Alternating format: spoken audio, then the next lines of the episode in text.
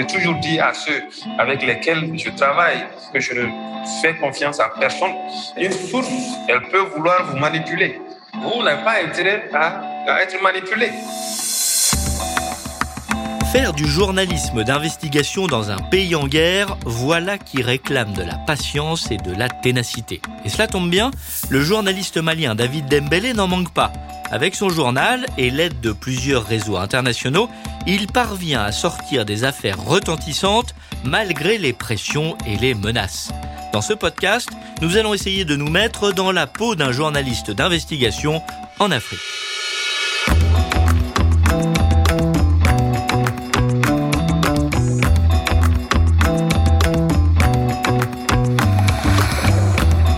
Ce podcast vous est proposé par Samsa Africa, qui accompagne celles et ceux qui racontent l'Afrique qui bouge. Un podcast produit avec le soutien d'Internews République démocratique du Congo.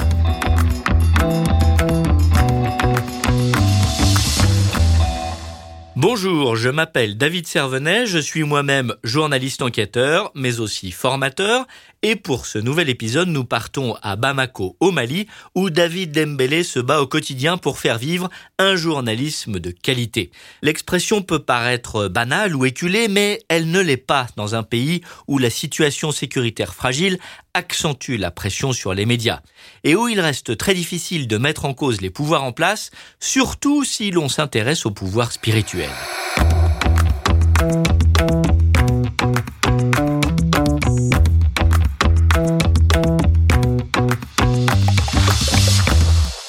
Je suis euh, David Tambélé, journaliste euh, qui, euh, depuis bientôt huit ans, a choisi l'investigation. Aujourd'hui, je suis sollicité par certains médias sur des sujets ponctuels. Au niveau du Mali, effectivement, Dépêche du Mali, c'est quand même le média dans lequel je fais le plus mes, mes publications. J'en suis le rédacteur en chef. C'est un journal en ligne qui a participé à certains grands projets, notamment les Panama Papers, les Swiss Leaks, les Pandora Papers. Alors, je suis euh, membre du conseil d'administration de la cellule Norbert Songo pour le journalisme d'investigation en Afrique de l'Ouest, qui a son siège à Ouagadougou. Je suis aussi euh, membre fondateur du réseau malien euh, des journalistes d'investigation, qui a pour euh, but d'impulser de promouvoir le journalisme d'investigation au sein des médias. Voilà. Et là, je travaille à l'ouverture d'un centre de renforcement des capacités parce que j'étais déjà dans ça. Il y a pas mal d'organismes, de structures qui me demandent d'encadrer des journalistes sur des modules ponctuels comme le fact-checking, le data journalisme, les techniques d'investigation. Et là, vraiment, c'est sur quoi je Pour mener à bien ces projets internationaux, David Dembélé s'est engagé dans plusieurs collectifs. D'abord, la cellule Norbert Zongo, la CENOZO, un réseau regroupant des journalistes de l'Afrique de l'Ouest. Et plus récemment, en rejoignant l'ICIG, le consortium international des journalistes d'investigation basé à Washington, avec lequel il a participé à plusieurs enquêtes, comme les Pandora Papers, vaste fuite sur les dérives de la finance offshore.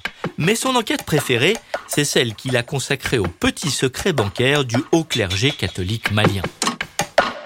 Je pense tout de suite à mon enquête euh, dans le cadre des Swiss Leaks, où j'avais eu à écrire sur euh, les avoirs cachés de l'Église catholique euh, en Suisse auprès de la filiale de la banque britannique HSBC en Suisse. Alors, c'était vraiment une bombe vu tout ce qu'il y a comme respect, comme euh, crainte de la chose religieuse. Euh, je me suis mis dessus avec beaucoup de passion et je voulais aller voir réellement ce qui s'est passé. Mais ce qui est intéressant, c'est vraiment les réactions qui ont fusé après, parce que moi, c'était des menaces euh, directes contre ma personne. J'ai dû porter plainte contre X parce que j'ai reçu énormément d'appels anonymes.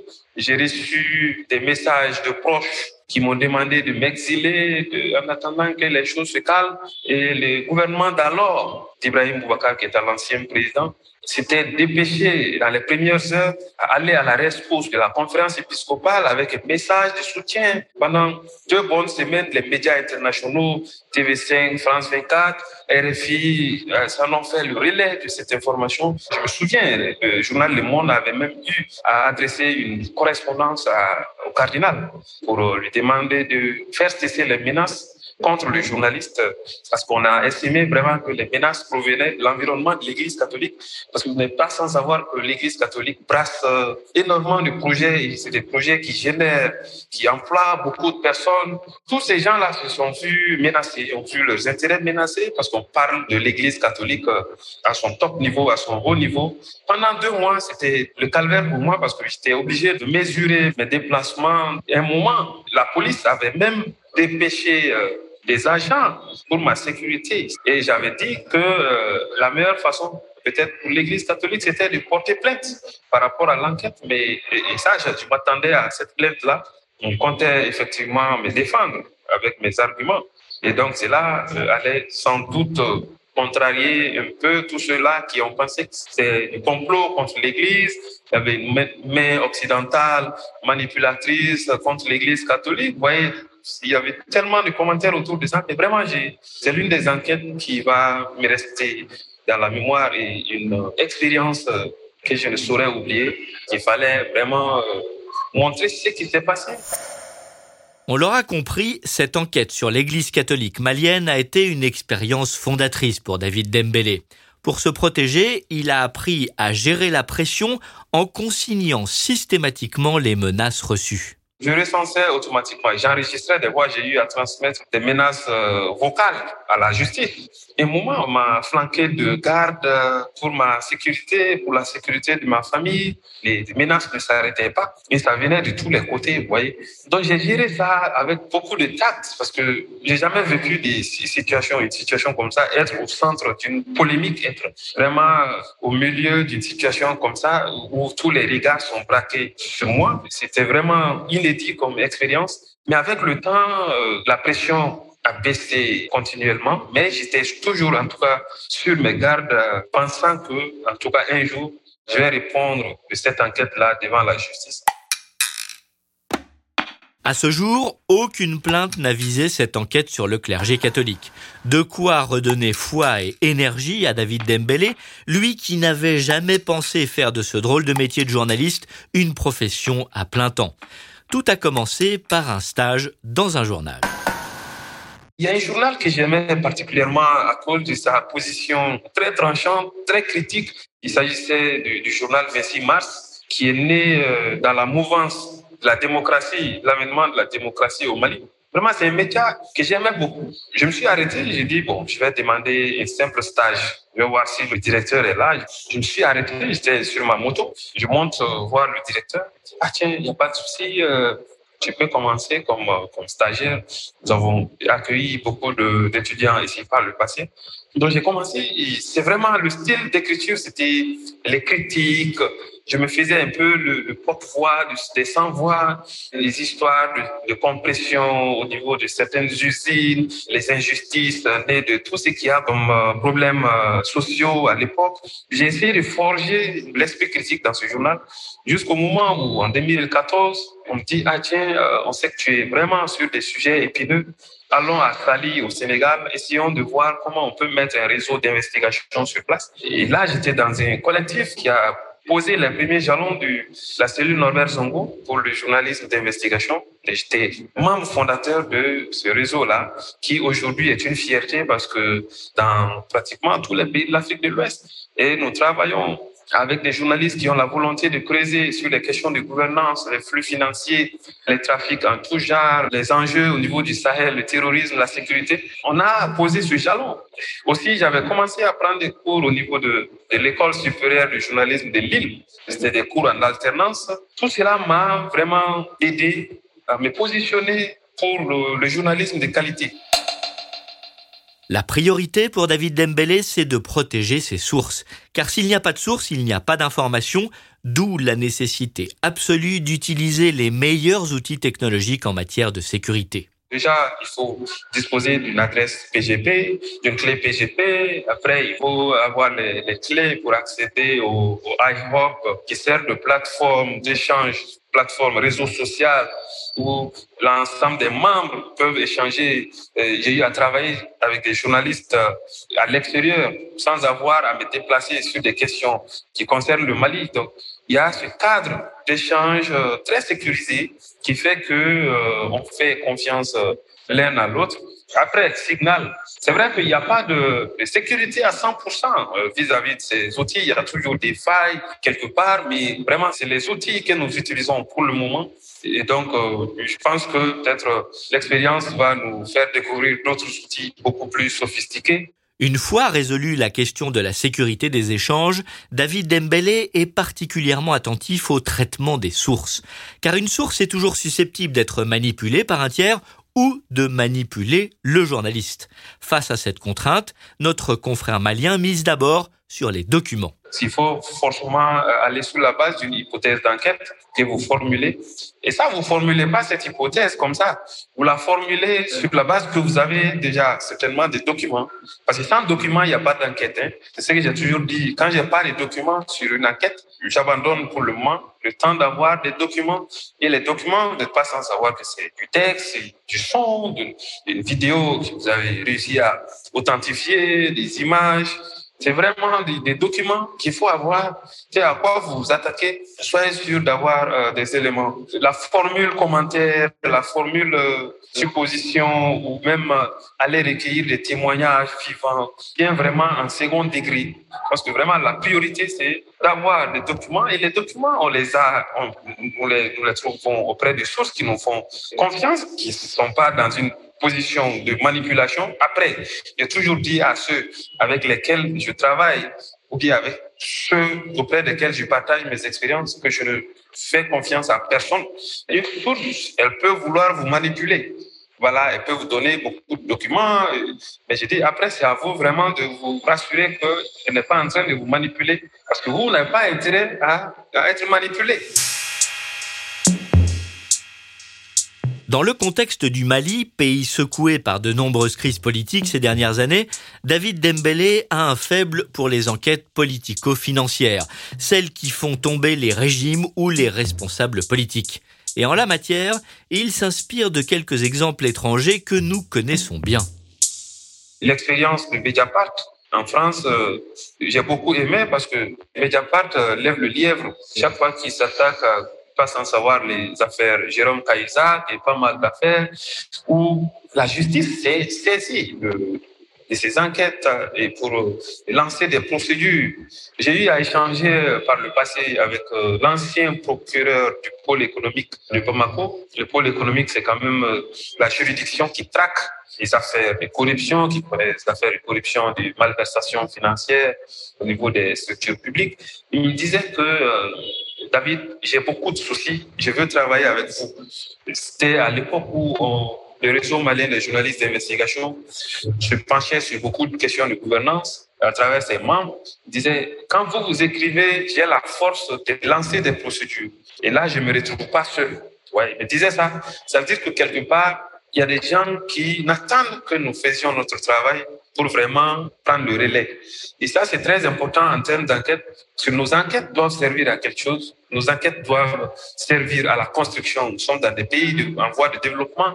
On a intérêt, à travers nos enquêtes, à participer, à contribuer à, à ce développement-là, à cette construction. Au niveau du Nigeria, il y a nos collègues de Premium Time aussi qui font un très bon boulot. Et aussi en Afrique du Sud, à Mapugun, qui est un média spécialisé d'investigation.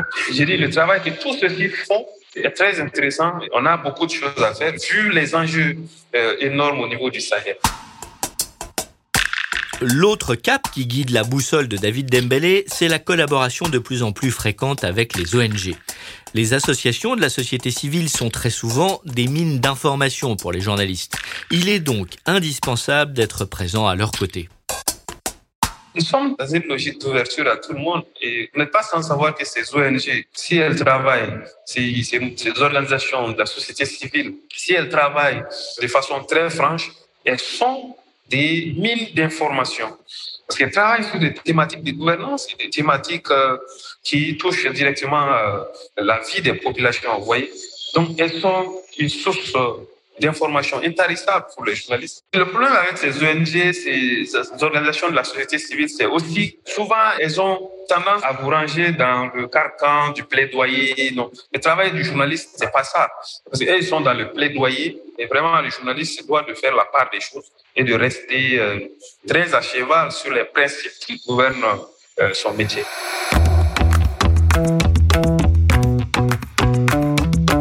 Dans la peau d'un journaliste d'investigation en Afrique. Si les grandes enquêtes collaboratives avec les consortiums internationaux ont le vent en poupe, ce n'est pas simplement une question de mode. David Dembélé en est convaincu, ce type d'enquête répond aussi aux enjeux de l'information d'aujourd'hui. Et ce sera encore plus le cas dans les années à venir, car le Mali est au cœur de la crise sahélienne qui secoue toute la région.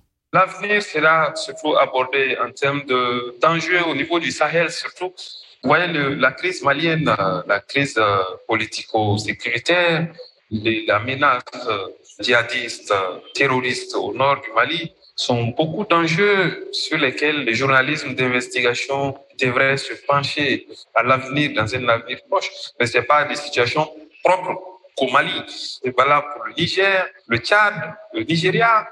C'est vraiment un vivier dans lequel les journalistes vont devoir aller puiser parce que c'est de l'information qui va aussi intéresser le public. Vous savez, la question de la sécurité est vitale. Aussi, vous n'êtes pas sans savoir que la problématique des mines, avec tout ce qu'il y a comme euh, exploitation, trafic, euh, tout autour, avec des enfants très souvent qui sont jetés dans ces mines et qui travaillent, ça sort de l'ordinaire. Le Mali, c'est quand même un des plus gros producteurs d'or euh, en Afrique. Et au Niger, au Niger, il y a, il y a aussi l'orpaillage traditionnel. Au Niger, avec l'uranium et, les enjeux pétroliers aussi au nord du Mali, c'est des sujets auxquels les journalistes vont devoir se pencher dans un avenir très proche. Aujourd'hui, c'est vrai, le contexte fait que c'est difficile. Les sources d'information, sinon l'accès à ces sources, à ces sites-là, peut s'avérer difficile parce que il faut réunir un certain nombre de, conditions sur le terrain. Parce que bon, votre rôle en tant que journaliste, c'est pas aussi de vous jeter à l'abattoir. C'est vraiment aussi de faire attention, de savoir quand est-ce qu'il faut aller, de prendre des dispositions de sécurité euh, euh, minimales pour pouvoir euh, vraiment faire votre travail. Ce contexte sécuritaire plutôt angoissant ne décourage pas David Dembélé, y compris lorsqu'il est interpellé par de plus jeunes collègues qui le sollicitent. Son conseil tient en deux principes, travailler des sujets d'intérêt public et ne jamais rester isolé. Et je leur ai toujours dit qu'il euh, faut qu'ils se mettent en tête qu'ils sont là pour le public. Ils sont pas là pour servir les intérêts. Ils sont là pour traiter l'information en profondeur avec beaucoup de, de recherches approfondies. Il faut que le public soit informé de certaines choses qui sont cachées pour aider à réussir cela. Deuxièmement, dis, il faut pas rester en vase clos, il faut s'ouvrir. Il faut s'ouvrir, il faut pas que vous soyez seul. C'est toujours bon que vous évoluez euh, dans un ensemble. Par exemple, il y a les réseaux maliens des journalistes d'investigation qui est quand même euh, sur euh, cet incubateur. Il y a les appels à candidature de la cellule Norbert Zongo pour des formations, des sessions de formation ponctuelles sur la sécurité, sur le fact-checking, sur le storytelling, pas mal de thématiques. C'est des sujets sur lesquels, sinon c'est des postures sur lesquelles ils doivent se mettre pour vraiment renforcer leur volonté de faire de l'investigation. Enfin, la scène malienne de l'information montre que parmi la jeune génération, il y a déjà des journalistes qui ont compris l'intérêt de faire de l'enquête. Autrement dit, de faire du journalisme de qualité. Je vois déjà des jeunes qui sont sur le terrain du journalisme de qualité. Il y en a un qui a d'ailleurs euh, remporté un prix euh, lors de notre euh, la remise du prix de du prix Norvège Songo à Ouagadougou il y a deux semaines. Malik Diallo, qui avait travaillé sur le traitement du poisson séché qui renferme des substances nocives pour la population, il a vraiment creusé ce sujet parce que, vous savez, le poisson, c'est quand même euh, produit très consommé au Mali avec beaucoup d'enjeux, donc ça touche directement l'intérêt public. Mais vraiment, il a abordé ce sujet avec beaucoup de professionnalisme, ce qui, lui a valu d'ailleurs ce prix-là. Il y en a comme lui qui euh, ont commencé vraiment à, s'investir sur euh, la qualité de l'information euh, donnée au, public. Je pense que euh, les médias sont de plus en plus aussi en train de prendre la mesure de cette urgence-là Parce que le public n'a plus besoin d'informations superficielles. On veut vraiment euh, quelque chose de très fourni, de qualité. La nouvelle génération, sinon la future, elle est en train de prendre conscience de plus en plus. Et je pense que l'espoir est terminé. Merci au journaliste malien David Dembélé d'avoir participé à cet épisode du podcast Dans la peau d'un journaliste d'investigation en Afrique. Si cela vous a plu, n'hésitez pas à le partager dans votre entourage et sur les réseaux sociaux. Vous pourrez aussi retrouver les autres épisodes sur le site samsa-africa.com slash podcast.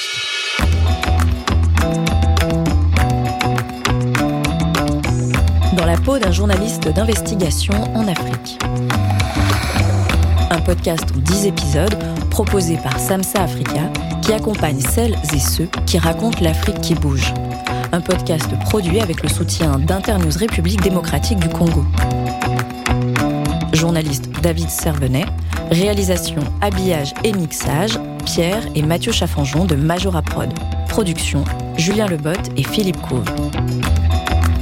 Tous les épisodes de ce podcast sont à retrouver sur samsa-africa.com/podcast.